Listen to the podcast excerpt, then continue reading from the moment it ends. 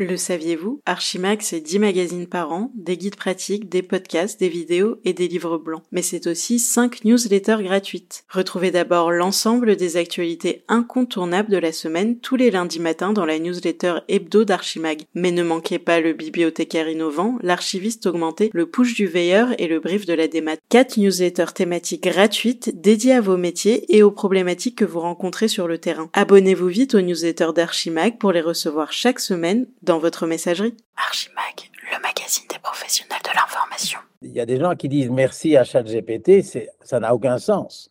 Il ne faut pas dire merci. Moi, je ne dis pas merci à mes lunettes parce que je vous vois mieux maintenant. Il faut arrêter d'attribuer aux machines l'intelligence qu'en fait on a utilisée pour les construire.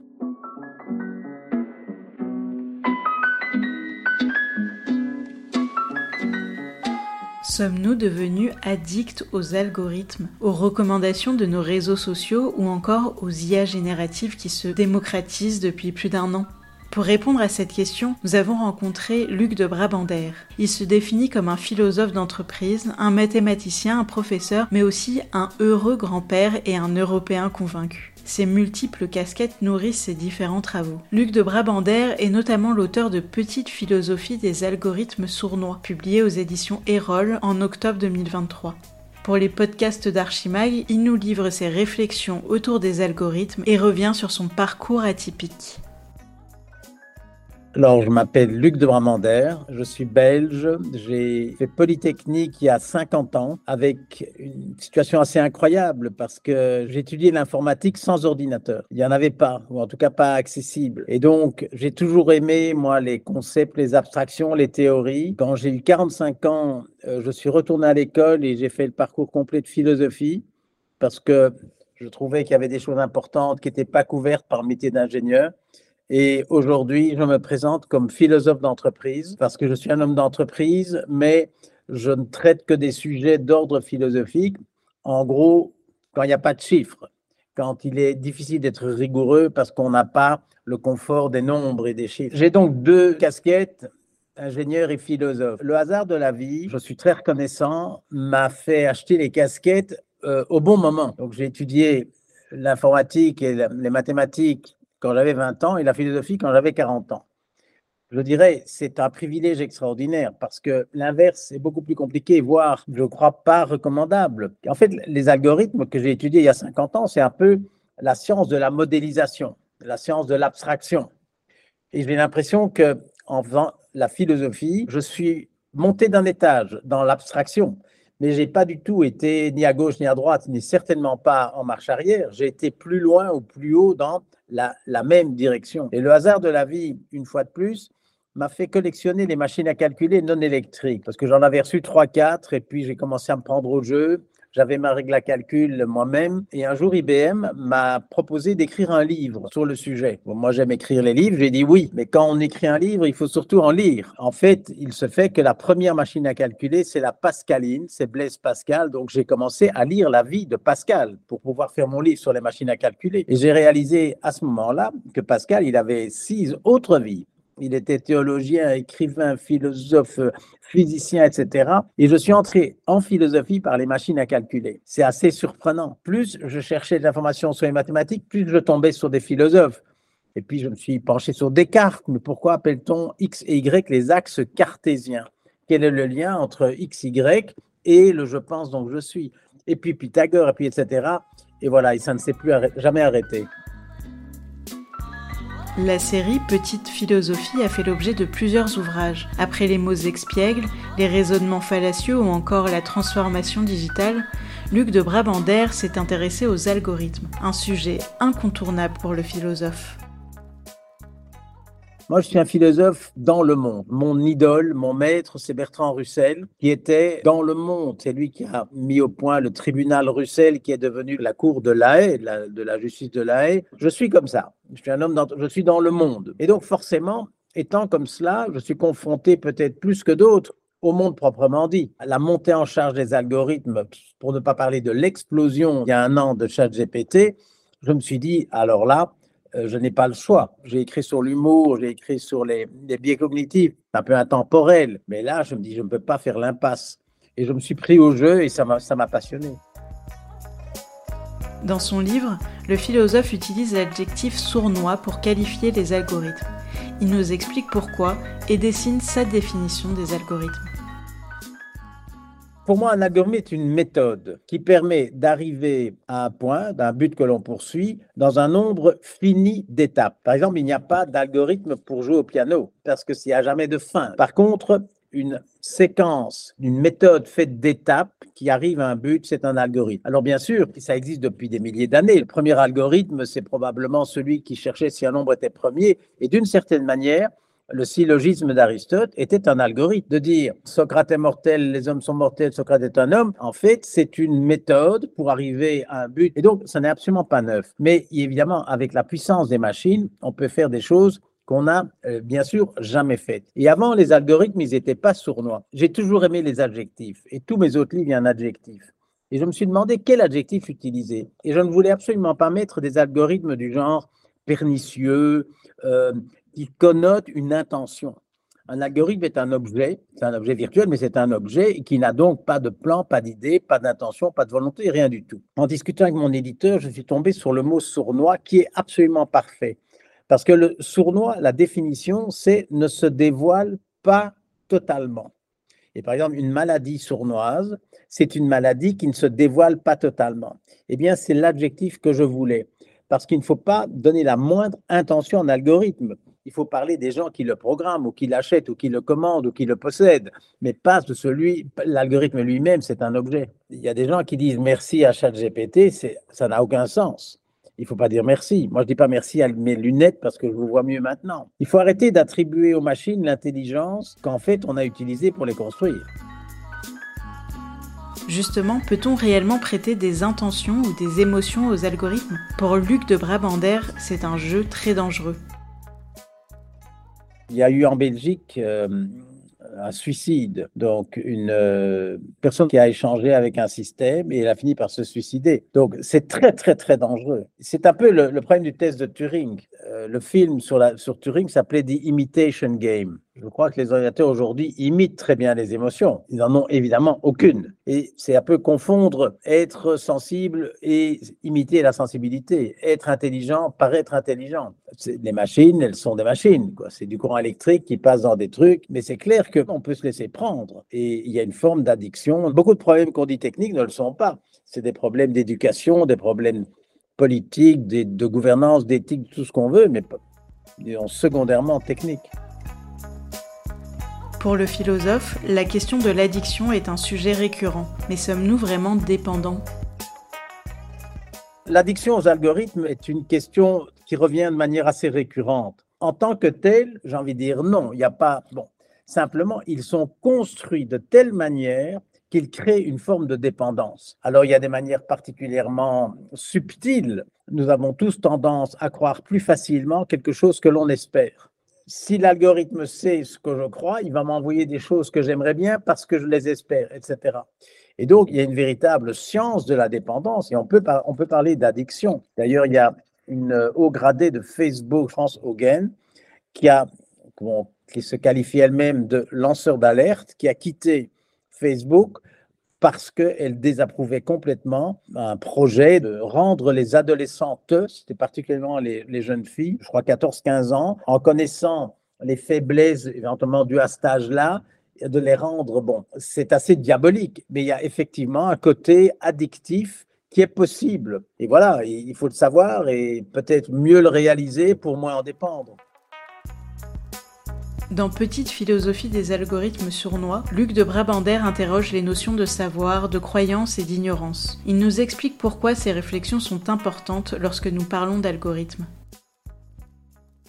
Le philosophe, il a dans sa boîte à outils une pratique qui est de regarder ce qu'il y a de neuf dans quelque chose de bien ancien. Et donc, le savoir et, toutes ces choses, ce ne sont pas des questions nouvelles. Platon se posait la question de la connaissance, donc il n'y a rien de vraiment neuf.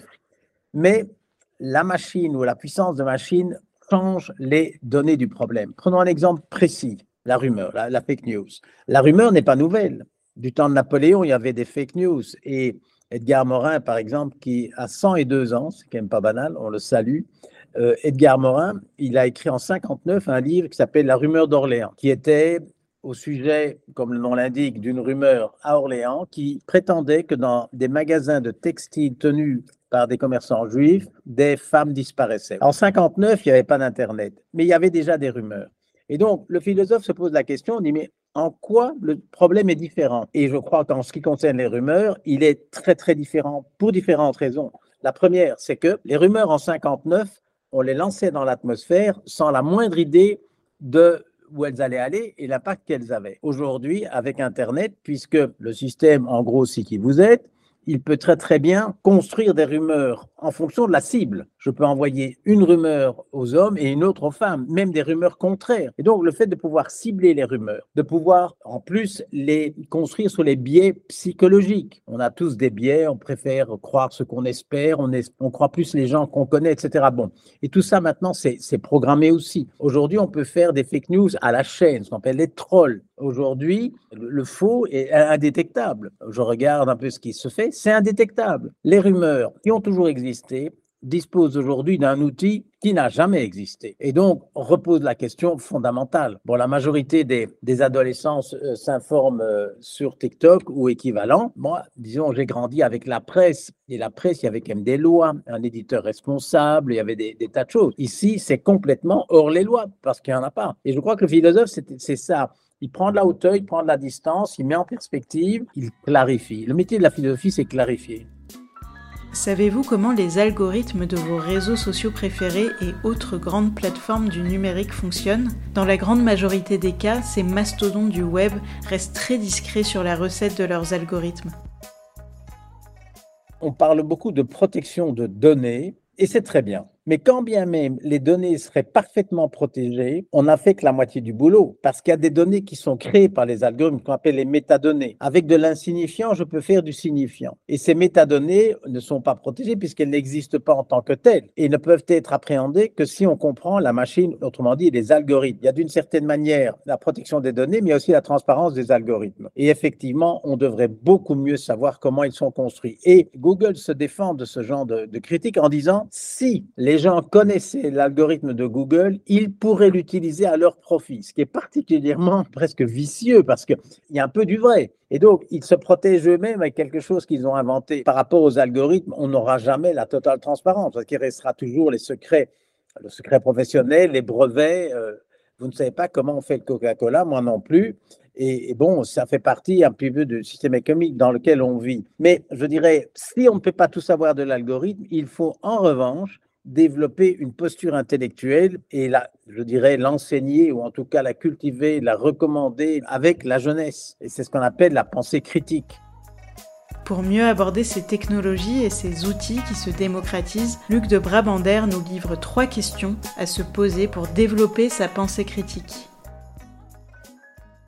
La première question, c'est qui le possède? Je dirais que ce soit TikTok, ChatGPT ou n'importe qui, qui est derrière? Qui est derrière Wikipédia? C'est une fondation, enfin, qui a une gouvernance, etc. Qui est derrière TikTok Des Chinois, qui est derrière, etc. Qui l'a construit? Qui le possède? Quelles sont ses intentions? Et d'ailleurs, ça fait partie de la pensée critique. La première question, c'est d'où ça vient? Qui c'est cette source d'information? La deuxième, comment je peux en faire mon outil avec un grand O, me, pousser plus loin? Je suis professeur de guitare, je suis professeur de grec, ou je suis avocat, comment je peux tirer avec cet outil plus de moi-même. Quel que soit le métier, il y a des réponses. Et puis, ben, peut-être comment puis-je faire profiter les autres? C'est clair que le coup d'État qu'il y a eu chez ChatGPT, c'est exactement le clash entre deux mondes. Hein. Le monde, euh, je dirais qu'il y a un projet un petit peu encore, euh, je dirais, respectueux des gens, des choses et du monde, et les autres qui veulent faire de l'argent. Je n'ai rien contre l'argent, parce que quel est le projet derrière? Je me poserai des questions contextuelles je ne me poserai pas trop la question de savoir comment ça marche. Mais par contre, les, autres, ça, je me poserai certainement. Si nous avons beaucoup évoqué les côtés négatifs de l'usage des algorithmes, notamment appliqués à l'intelligence artificielle, pour Luc de Brabander, ils offrent aussi de nombreux bénéfices. Quel que soit le métier, on peut mieux travailler on peut mieux créer. Il y a des artistes qui font des choses extraordinaires et parfois le faire pour beaucoup moins d'argent. On peut parfois, grâce aux algorithmes, dépenser beaucoup moins d'énergie. Je crois que la relation à l'outil, à nouveau, elle n'est pas nouvelle. Hein. Donc, par exemple, quand on a euh, inventé le cinéma, je crois que c'est les frères Lumière, ils ont inventé la technique du cinéma. En fait, eux, ils ont filmé les ouvriers à la sortie de leur usine. Mais est-ce que c'est un film? Oui et non. C'est un film parce qu'ils utilisaient leur outil, mais il n'y avait pas de scénario, pas d'histoire, rien du tout. Et puis, ils sont arrivés des gens comme Méliès et comme d'autres qui se sont dit, mais au fond, avec ce truc, on peut faire des choses très, très originales. On a alors eu les premiers films au sens où on l'entend aujourd'hui. Et là, on sent toute la différence entre la technique et l'utilisation de la technique. À l'échelle euh, exposant 200, c'est la même chose. Il y a aujourd'hui des outils de tout pour faire des images, faire des sons, faire des trucs dans tous les sens. Je dirais, vive les artistes qui vont pousser plus loin la créativité humaine avec des outils euh, de ce type-là. Sur ChatGPT, j'ai mis toutes mes questions d'examen de philo. Donc, je suis prof de philo depuis un paquet d'années. Non, j'ai pas mis tout. J'en ai mis bien 15 ou 20. Et je me suis rendu compte à quel point je posais des bêtes questions. Ça, c'était le message très clair. La machine répond en 3 secondes, 18 sur 20, quoi, sans, sans discuter. Et donc, je l'utilise pour me pousser moi-même à être un meilleur professeur, tout simplement. La réglementation de l'intelligence artificielle et l'utilisation des algorithmes restent complexes. Pour un Européen convaincu comme Luc de Brabander, le vieux continent a résolument un rôle primordial pour encadrer ces pratiques. Je ne sais pas quand est apparu le code de la route, mais c'est des dizaines d'années après la voiture. Bien sûr qu'il faut légiférer. C'est particulièrement compliqué. On ne peut pas emprisonner des algorithmes. Or, il y a de l'information qui vient de nulle part. Par exemple, la loi sur la protection des données c'est très bien, mais ça ne couvre pas tout. Mais il faut aussi légiférer au niveau européen. Je crois que des lois nationales, françaises, allemandes, belges ou autres, sont dérisoires par rapport à ce qu'il faut faire. Malheureusement, aujourd'hui, les, grands de l'Internet ont la taille d'un pays. Si le ministre, premier ministre belge téléphone chez Google, ben on va lui dire, écoutez, laissez un message, on vous rappellera. Quoi. Mais il faut une force européenne, c'est sûr. Moi, je suis un Européen convaincu, mais plus que jamais, plus que jamais. L'Europe est un petit peu en danger. Hein. Moi, je suis né en 48. Bon, j'ai grandi avec quatre, je dirais, convictions de mon père en disant la paix est acquise, la démocratie est acquise, l'Europe c'est acquis et l'économie de marché, c'est ce qu'il y a de mieux. Ben, tous les quatre, je me pose des questions. Je, n'ai jamais cru que je me poserais des questions. Moi, je suis de la génération privilégiée des, des boomers. On a une jeunesse incroyablement facile. Le chômage n'existait pas. C'était c'était tellement facile. Mes parents ont connu la guerre, ont une vie plus difficile que moi, mais mes enfants, ils auront une vie plus difficile que moi. Étant un boomer, moi, j'essaye de profiter et de faire profiter. Merci à tous d'avoir écouté ce podcast, réalisé et monté par Sivagami Casimir et produit par Archimag. N'oubliez pas de vous abonner pour ne manquer aucun épisode. À bientôt!